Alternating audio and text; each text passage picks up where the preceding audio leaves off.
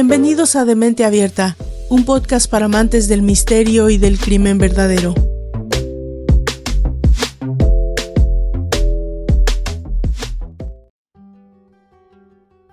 La adolescencia es un periodo vital precioso, lleno de energía, vivencias, nuevas relaciones y cambios en la manera de ver el mundo.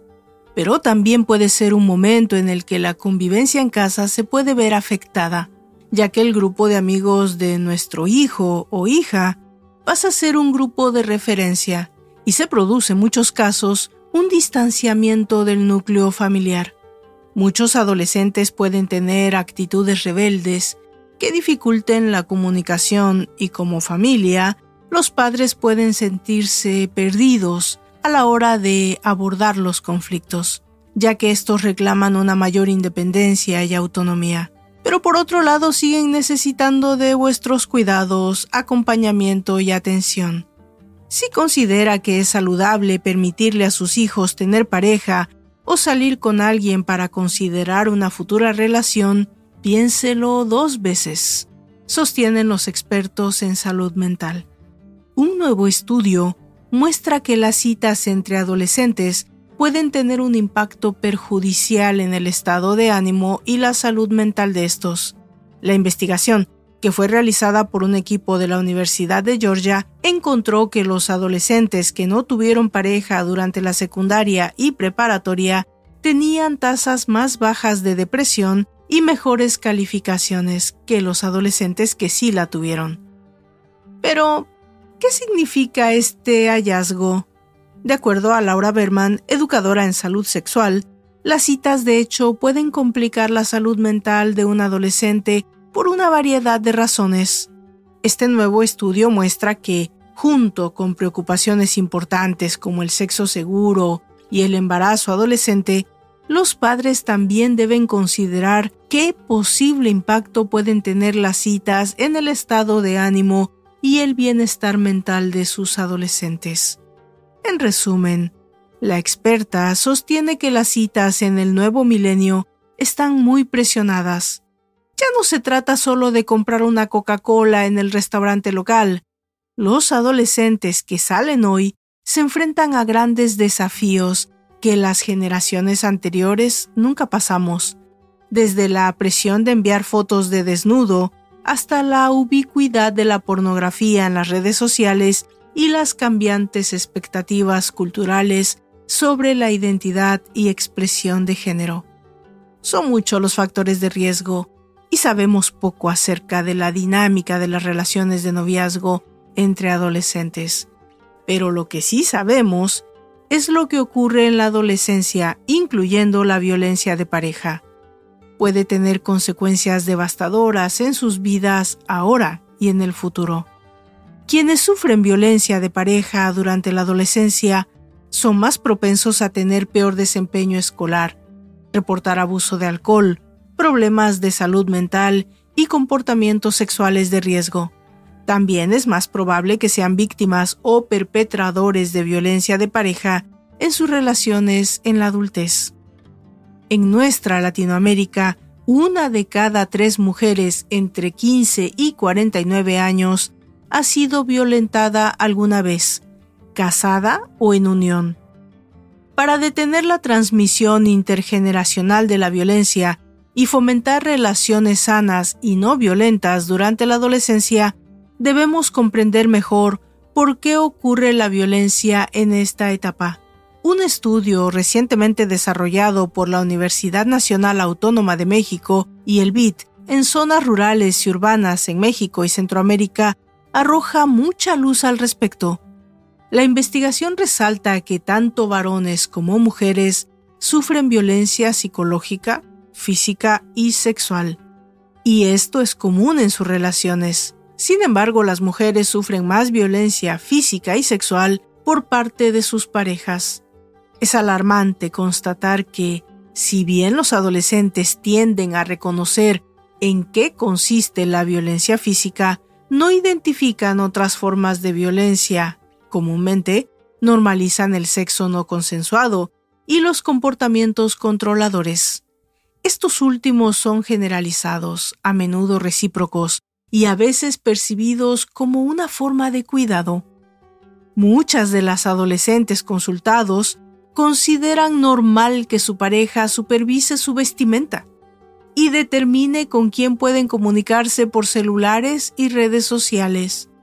Pero también describen sus mejores relaciones como aquellas donde las relaciones sexuales no son forzadas.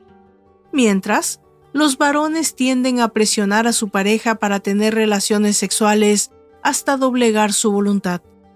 Un joven de 16 años en Entibucá, Honduras, al preguntarle si alguna vez había forzado a su pareja a tener relaciones, afirmó, Bueno, sí, como estaba asustada, ella no quería, pero uno tiene la obligación de demandarlo. La triste historia de la que hoy nos ocuparemos nos narra el trama imperfecto de un adolescente cuya inocencia y rebeldía naturales son el claro ejemplo de todo lo que no debemos permitir como padres o como parejas. No es una simple historia de desaparición, pero muy probablemente muchos de ustedes se sentirán identificados y quizás al final respiremos juntos aliviados de haber vivido una feliz adolescencia y juventud llena de cosas y de gente buena. Ese es mi deseo al final de cuentas, que estas historias que cuento que narro con avidez no sea la tuya, que vos nunca te vuelvas uno de mis personajes, que solo sigas siendo un oyente curioso y asombrado. Bienvenidos a una entrega más de Demente Abierta, un podcast para amantes del misterio y el crimen verdadero. Yo soy Valdra Torres y aunque ya sé que lo estás, igual te pido que te pongas cómodo y me acompañes a develar la historia de la desaparición de la jovencita Chioma Gray. Comenzamos.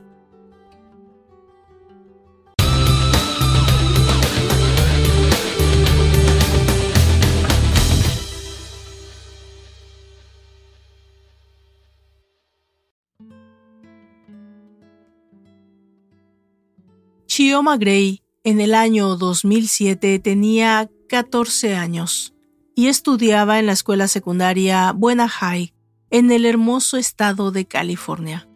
Como toda adolescente era alegre, brillante, pero además inteligente y muy, digamos, madura para su edad. Su madre, Francine Black, y su hermano Paul Gray mencionan que eran una familia muy unida, pero la relación entre madre e hija era especialmente cercana. Bueno, Chioma era lo que podríamos llamar una hija y hermana modelo. Carismática, bien portada, servicial y buena estudiante. Y a sus 14 años, increíblemente, dadas las circunstancias generacionales en el tema de los chicos, Chioma no tenía experiencia alguna, no novios ni experiencias sexuales. Cosa que para la madre era un alivio, una cosa buena. Pero a principios de ese año, el 2007, la madre Francine comienza a notar que su pequeña adolescente está cambiando. Sus grados comienzan a bajar. Su comportamiento, antes vibrante, se había vuelto un poco ensimismado, introvertido, y esa era una bandera roja para la madre. Pero bueno, quizás a ese punto no había nada de qué preocuparse. Los jovencitos suelen tener etapas de desarrollo que resultan menos difíciles para algunos que otros. Así que la madre solo se limitó a tratar de estar más al pendiente de lo que pudiera estar sucediendo con su hija, hasta que la otra bandera roja llegó. La entrenadora del equipo de soccer al que Chioma pertenecía le hace una llamada, reportando un incidente relacionado con un estudiante mayor de nombre Andrew Joshua Tafoya. Según la entrenadora, Chioma, en algún punto de un importante juego de la escuela, había desaparecido por largo rato, lo que propició que la entrenadora la buscara. Finalmente, la había encontrado en uno de los pasillos acompañada del chico. Pero debido a las circunstancias de lo que ella vio y que consideró inapropiado, tomó la decisión de hacerlo saber a Francine.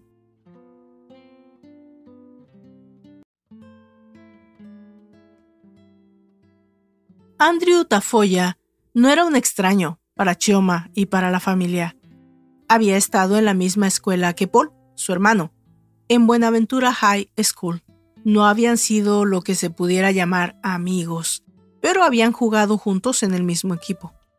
Según amigos de Chioma, Andrew mostró mucho interés en la chica desde el primer momento en que la vio.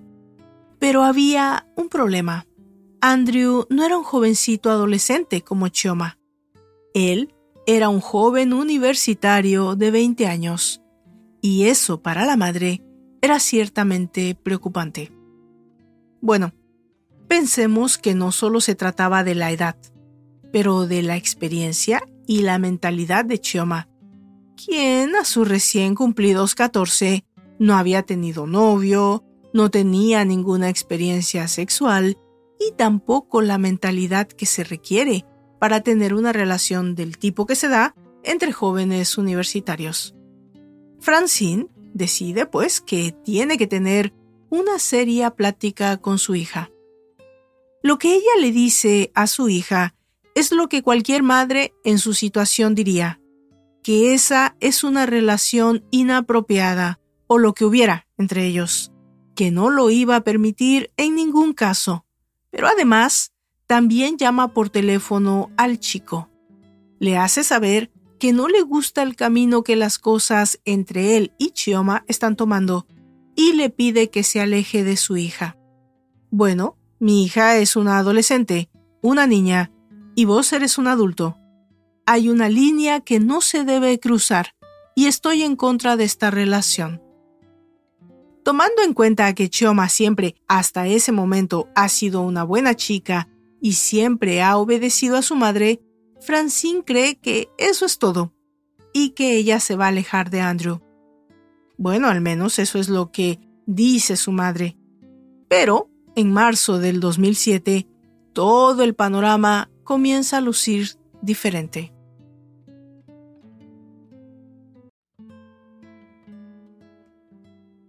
En un día de escuela normal, Francine está cerca de la escuela de Chioma y decide detenerse y tomar lunch con su hija. Pero Chioma no está en ningún lugar, así que decide llamar a su celular.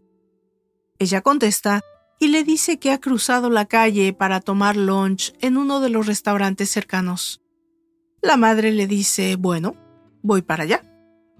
Pero Francine tampoco la localiza en los más de seis lugares en que la busca. Es obvio que Chioma le ha mentido pero Francine aún no tiene claro por qué. Hasta que finalmente descubre el secreto de su hija. Chioma llega hasta el estacionamiento del colegio en la camioneta de los padres de Andrew Tafoya. Esta solo baja de la camioneta y él se va del lugar. Por supuesto, para Francine, todas las alarmas han sonado. ¿Cuántas veces su hija ha dejado de ir a la escuela para verse con Andrew? ¿Ha tenido intimidad con este chico? ¿Qué es lo que ha pasado a sus espaldas? Bueno, ella es directa y lo pregunta a su hija. Chioma acepta que si bien ha seguido viendo a Andrew y ha faltado a la escuela para estar en casa de él, no han tenido sexo. Bueno, ahora Francine ya no está tan segura de lo que su hija diga. Ya no existe la más mínima confianza y por supuesto esta preocupada madre hace otra llamada a Andrew. Esta vez le pide que vaya a su casa. Él acepta y llega a la casa de Chioma, pero lo hace acompañado de su madre, Salita Fosha. Francine les explica a ambos por qué está tan molesta y preocupada.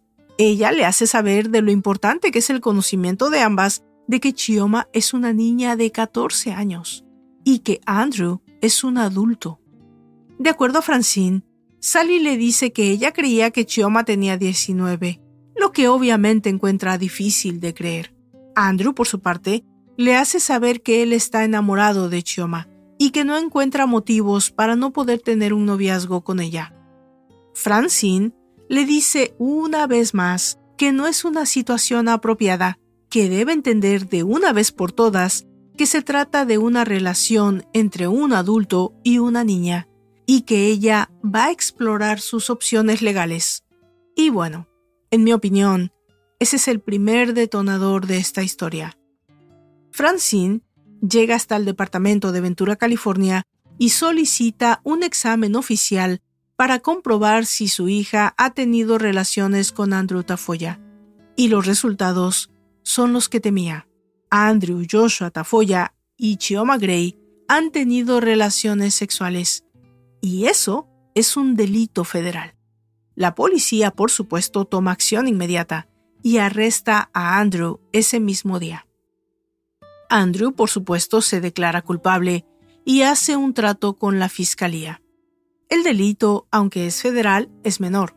Relaciones sexuales inapropiadas con una menor, en este caso, y es sentenciado a seis meses de trabajo forzado. Para Francine, la sentencia es mínima, no suficiente, pero es como funciona el sistema legal, ¿no es así? Ella hubiera deseado que su caso entrara en la recién entrada en vigor Ley Megan. Hagamos un paréntesis para hablar un poco de esta importante ley.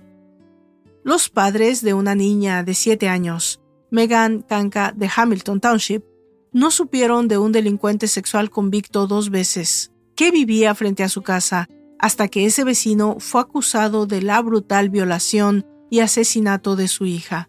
El crimen, que había ocurrido a los pocos meses de producirse un incidente similar en el condado de Monmouth County, indujo a la aprobación de leyes estatales que requieren la notificación sobre delincuentes sexuales que puedan presentar un riesgo para la comunidad.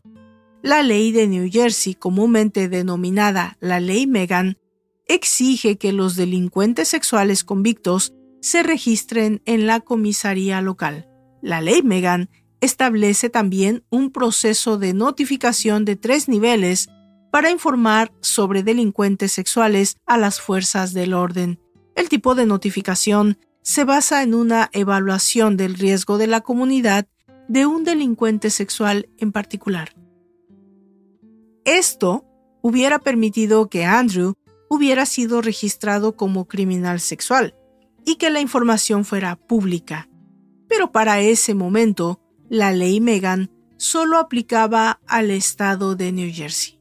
Y también, de acuerdo con la policía, un joven de 20 años sin récord criminal no representaba, en todo caso, mayor peligro para otras jovencitas. Bueno, en todo caso, los seis meses de labor comunitaria estaban funcionando. Andrew parecía fuera del universo de los Grey y Chioma estaba retomando su vida escolar y sus rutinas familiares. Parecía que todo estaba finalmente volviendo a la normalidad.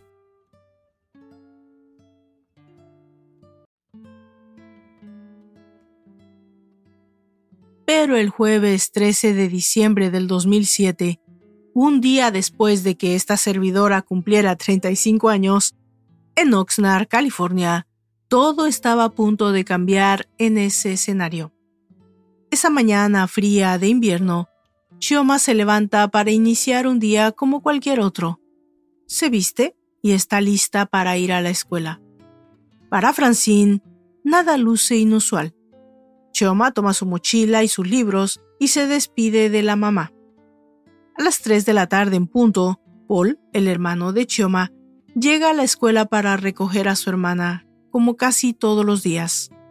Pero esta vez, Chioma no sale del recinto y tampoco se encuentra localizable. Paul la busca en todos los sitios posibles e informa a la directiva escolar que ayuda a la búsqueda. Pero Chioma no se encuentra en ningún lugar, ni en los alrededores, ni contesta su teléfono.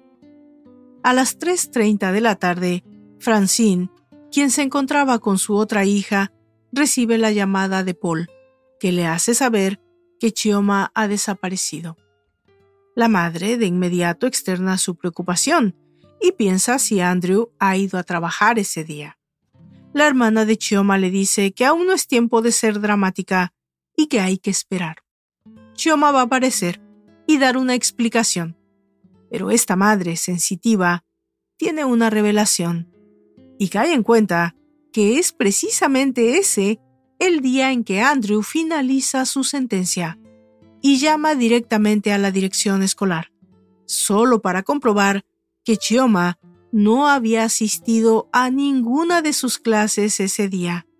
Y de acuerdo a las cámaras de seguridad de la escuela, Andrew Tafoya había llegado al campus esa mañana. El sistema de cámaras lo capta llegando al área de canchas de tenis, pero no se observa otro movimiento. Francine, por supuesto, ahora debe llamar al departamento de policía de Ventura para denunciar el secuestro de Chioma Gray. ¿Por qué secuestro? Bueno, sobre la base de que Chioma no había salido de casa más que con su mochila escolar y asistido, en todo caso, a la escuela. El primer paso de los detectives del departamento de policía es contactar a los padres de Andrew y a su empleador, solo para realizar que ese mismo día, a la medianoche, había sido liberado del área de trabajos comunitarios. Estaba supuesto a regresar a casa, pero nunca lo hizo. Otra pieza de información importante era que en el recuento de vehículos, la oficina de labor había detectado que uno de los vehículos, un sedán Acura TSX 2008, había desaparecido de sus instalaciones. Ellos entran el número de placas en la base de datos de vehículos robados. Esta información es enviada directamente a una cantidad extensa de agencias federales, incluyendo por supuesto la patrulla fronteriza e inmigración. Tomando en cuenta que Ventura, California, se encuentra solo a cinco horas de la frontera con México. No es poco común que la mayoría de personas que desean salir del país de manera regular o irregular lo hagan por ese medio. Pero si Chioma ha cruzado ya la frontera, esto es uno de los peores escenarios para el departamento de policía. Pero, obviamente, si ya es el caso, está fuera de sus manos.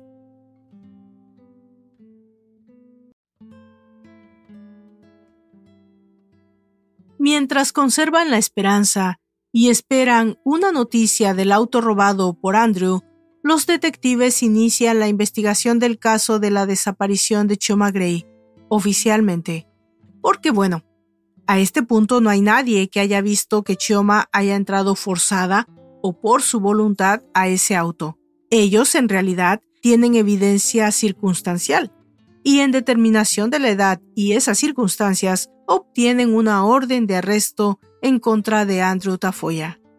Esa misma tarde, la policía fronteriza informa al Departamento de Ventura, California, que las cámaras de seguridad han captado el vehículo reportado como robado. A la 1.20 de la tarde del 13 de diciembre del 2007, el auto había cruzado la frontera con dirección a México, lo que significa que había entrado a territorio extranjero, con ventaja de cinco horas desde la notificación oficial. A ese punto, Andrew y Chioma estaban ya a cientos de millas de distancia de su casa.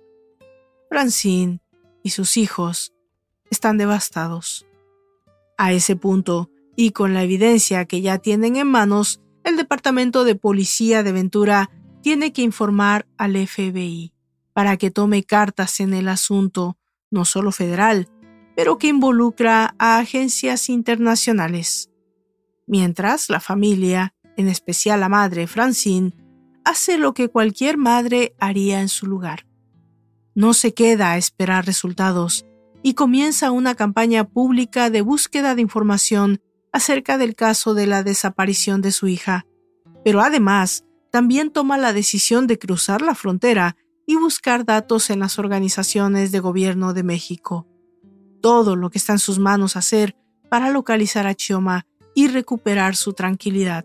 Pasan los días que se tornan semanas dentro de la investigación que comienza a tornarse desesperada. En marzo del 2008, tres meses después de la desaparición de Chioma Gray en el amplio desierto mexicano, la madre Francine sigue su campaña de búsqueda, pero está frustrada porque piensa que las autoridades no están haciendo lo suficiente para encontrar a su hija. Toma la decisión de que es momento de encarar a las autoridades. Francine Black va hasta las oficinas del FBI para encontrarse con la detective en jefe del caso de la desaparición de Choma, quien quizás en un acto un tanto irresponsable le hace saber que es muy probable que su hija esté muerta. Obviamente este es un dato terrible, devastador para la madre. El FBI le solicita una muestra de ADN, lo que hace más cercana esa posibilidad para una madre que confiesa que esa idea había cruzado por su mente, pero que se negaba a aceptarlo, porque ella deseaba encontrar con vida a su pequeña. Pero son tres meses más los que pasan, sin una declaración oficial de ningún tipo. Finalmente, de acuerdo a los datos recabados por el FBI en las bases de datos de personas asesinadas en suelo fronterizo mexicano, es descubierto un cuerpo parcialmente quemado de una joven que coincide físicamente con Chioma Gray, encontrada en la ciudad de Mexicali, en el estado de Baja California. Los restos encontrados coinciden con la edad, con la etnia, el color de piel y la estructura facial. El FBI informa al Departamento de Ventura, California, quien a su vez tiene que dar la terrible noticia a los Gray. Pero aún no. No tan rápido.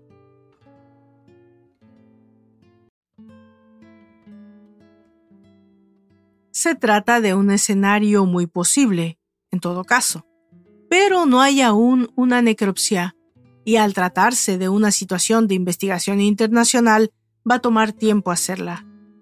Mientras, en agosto del 2008, Francine recibe una nota informativa del Departamento de Personas Desaparecidas, un dato que podría ser más revelador que el del cuerpo quemado en Mexicali. Este dato oficializa la declaración de un turista americano que visitó la ciudad de Acapulco en el centro sur del país en el estado de Guerrero, quien aparentemente visitó un restaurante local y sostuvo una conversación con una joven mesera de origen americano. Él y su pareja declaran haber conocido a esta mesera amigable que los atendió especialmente y a la que le preguntaron por su nombre, a lo que ella respondió, mi nombre es Chioma. Este nombre había sido noticia nacional debido a la campaña publicitaria de la familia y los turistas contactan al Departamento de Personas Desaparecidas para reportarlo. La madre obviamente lo reporta al FBI, quienes llegan hasta el lugar de México donde fue vista la joven que los turistas reportaron, en la isla de La Roqueta, en Acapulco, México, donde Chioma, que ahora es una jovencita de 15 años, supuestamente trabaja. Pero no encuentran ninguna pista al respecto. La pista, al parecer, no era cierta. Pasa un año más en espera de la confirmación o negación de la necropsia al cuerpo encontrado en Mexicali, o en todo caso, en la continua búsqueda de Chioma y Andrew. Chuck Hostra, un viejo amigo de la familia Black, que acababa de llegar de un viaje al extranjero, se entera de la desaparición de Chioma y se comunica de inmediato con Francine. Ambos convienen en que Chuck realice una investigación privada que ayude a encontrar respuestas en el caso. Lo primero que Chuck hace es un viaje a Acapulco, México, siendo el dato relevante de los turistas en la isla Roqueta. Armado con carteles, folletos, con fotos que son repartidas a pie de playa en varios lugares, pronto Chuck Hostra recibe la primera pista en el caso. Una persona que declara haber trabajado con Chioma y que también conoce a Andrew Tafoya. Según todos los datos recabados, ellos eran, lucían, como una pareja normal. Vivían y trabajaban en el área de la isla, y para todos, lucían como una pareja más de extranjeros viviendo en México. Ellos declaran que Andrew y Chioma habían abandonado la isla meses antes y ya nadie sabía de su paradero. Según los cercanos, la razón por la que habían partido era que Chioma estaba embarazada y querían que su hijo naciera en los Estados Unidos, lo que para todos resultaba normal. Chuck se encarga de que todas las agencias reciban esta información y pongan en alerta al sistema de salud. pero tampoco hay ningún resultado.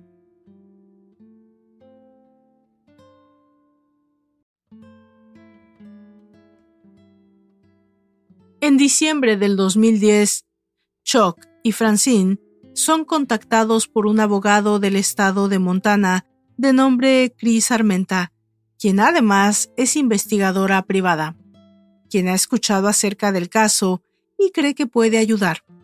Chris piensa que hay varias lagunas en la investigación que ella ha detectado y que está en la posibilidad de llenar. Una de esas lagunas es el dato que, según los testigos mexicanos, la familia Andrew ayudaba económicamente a la pareja.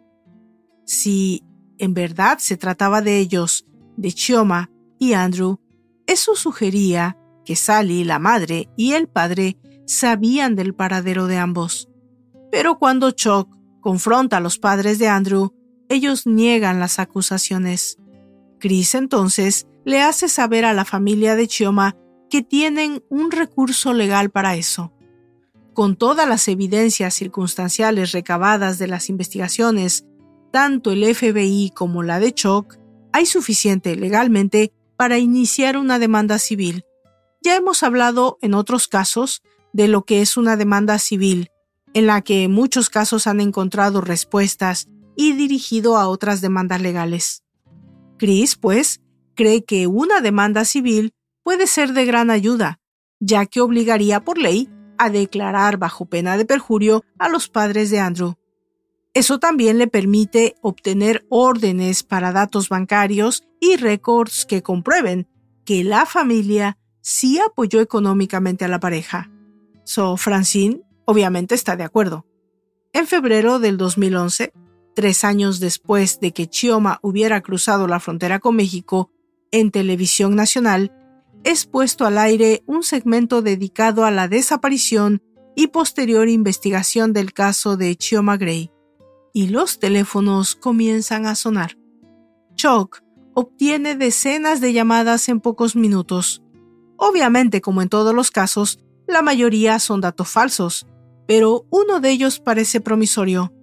Un hombre en la ciudad de Decatur, Georgia, llama para informar que ese mismo día había visto en su acera a una joven que se parecía a Chioma Gray, acompañada de un hombre joven y un bebé de aproximadamente un año de edad.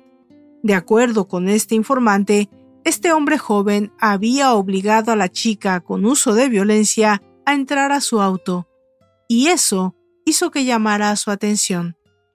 Chuck contacta de inmediato al Departamento de Policía de Georgia, pero no encuentran ningún rastro de la pareja. El domingo 28 de agosto del 2011, la abogada Chris Armenta finalmente logra interponer una demanda civil para obtener los récords financieros de la familia Tafoya. Solo tres días después, Francine recibe una llamada inesperada.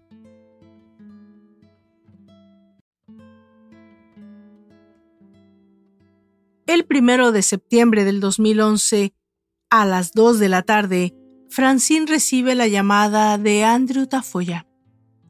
Este le asegura que Chioma se encuentra bien, pero que ella tiene que viajar a México por ella.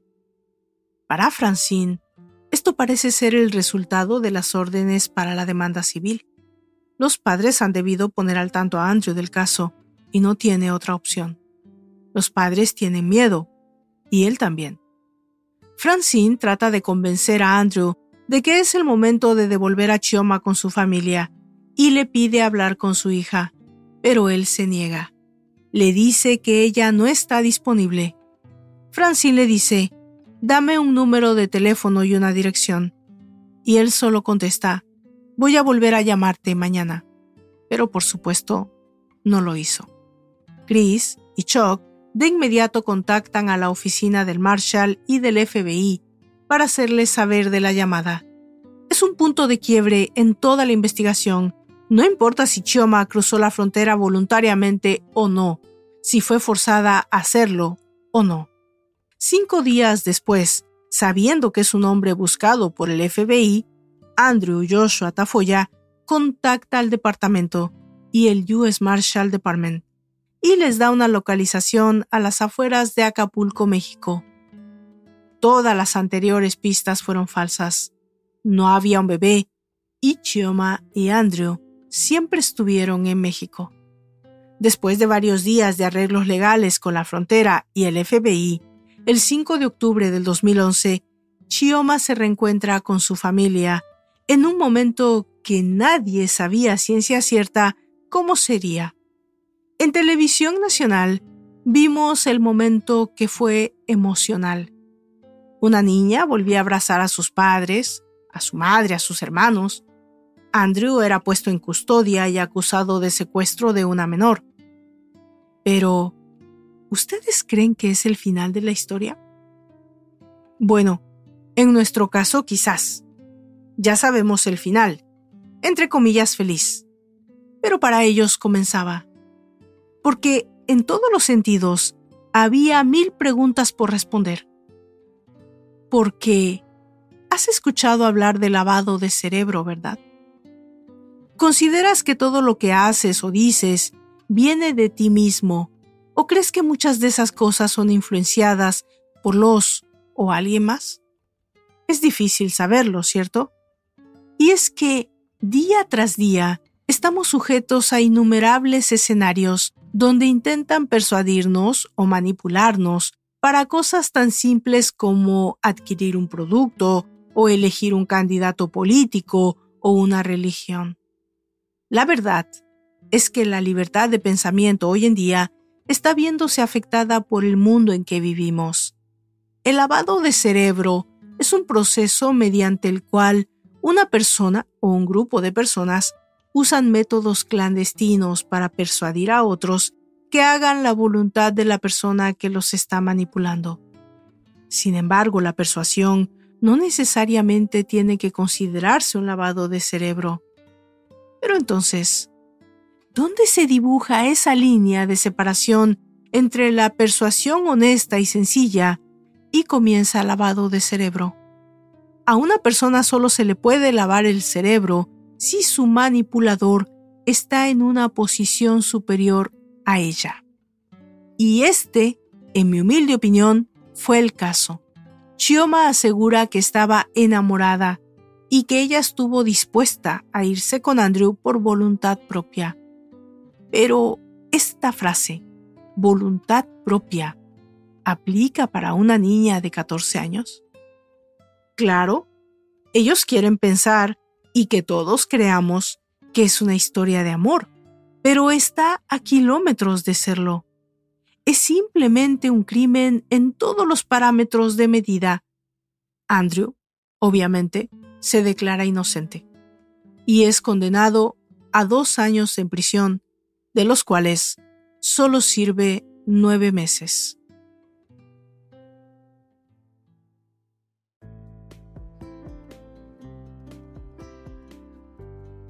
De esta manera llegamos al final de esta entrega, no sin antes agregar una disculpa sincera por el tiempo que a esta servidora le ha llevado volver al estudio de grabación. El carácter de este espacio es para mí realmente apreciado y lo mismo que los mensajes de apoyo, de preguntas acerca de temas anteriores. Yo contesto todo y en todo momento busco estar cerca de ustedes los verdaderos hacedores de estas historias. Yo solo soy una simple narradora. Los espero en la próxima entrega y los invito a visitar mis sitios alternos de videos en La Caverna de Platón y de Mente Abierta en TikTok y las páginas de Facebook, igual que los proyectos literarios de esta servidora. Soy Valdra Torres y me despido con mucha buena vibra y música para ustedes.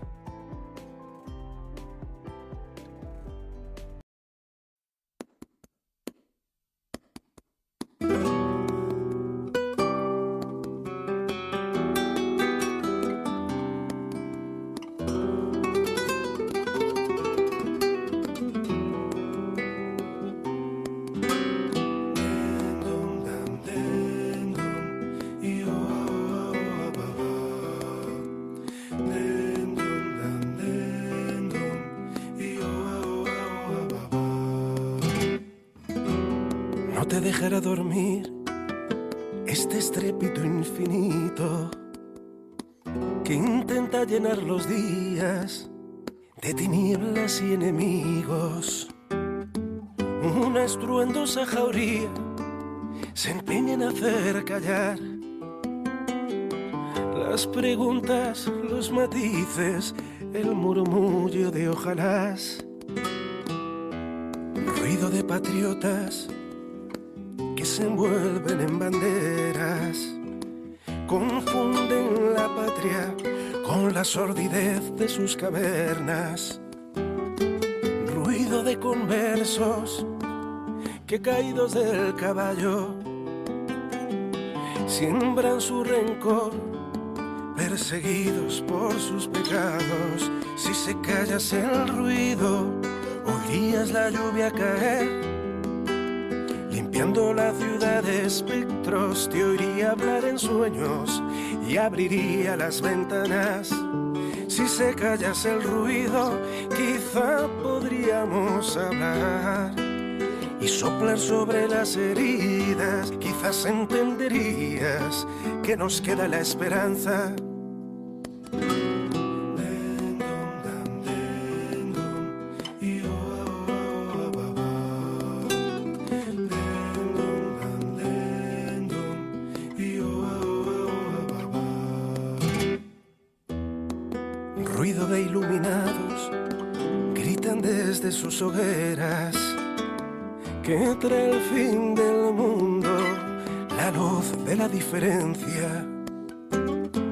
Ruido de inquisidores, nos hablan de libertades, agrietando con sus gritos su barniz de tolerantes.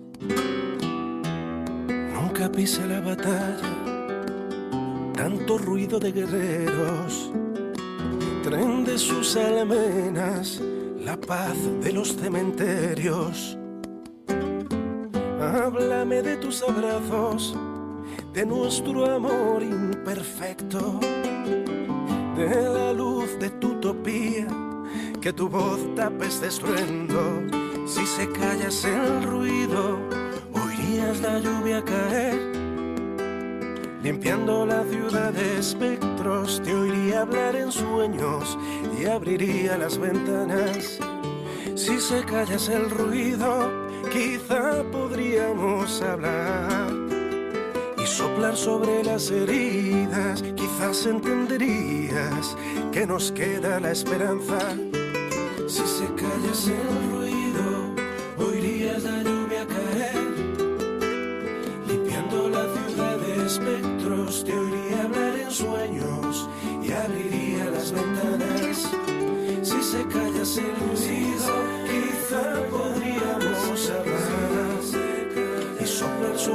las heridas. Quizás entenderías que nos queda la esperanza. Si se callas el ruido, oirías la lluvia caer. Limpiando la ciudad de espectros, te oiría hablar en sueños y abriría las ventanas. Y abriría las ventanas. podríamos hablar y soplar sobre las heridas. Quizás entenderías que nos queda la esperanza. Si se callas el ruido, oirías la lluvia caer. Limpiando la ciudad de espectros, te oiría hablar en sueños y abriría las ventanas. Si se callas el ruido. Te invito a seguirme en mis redes sociales, en Facebook, en Twitter, en Instagram y también en mis tres canales de TikTok, series y seriales de Mente Abierta y La Cueva de Platón. No te olvides de dejar tus mensajes, tus ideas, lo que piensas respecto a cada tema y por supuesto yo me encargaré de responderte siempre adecuadamente. Hasta la próxima.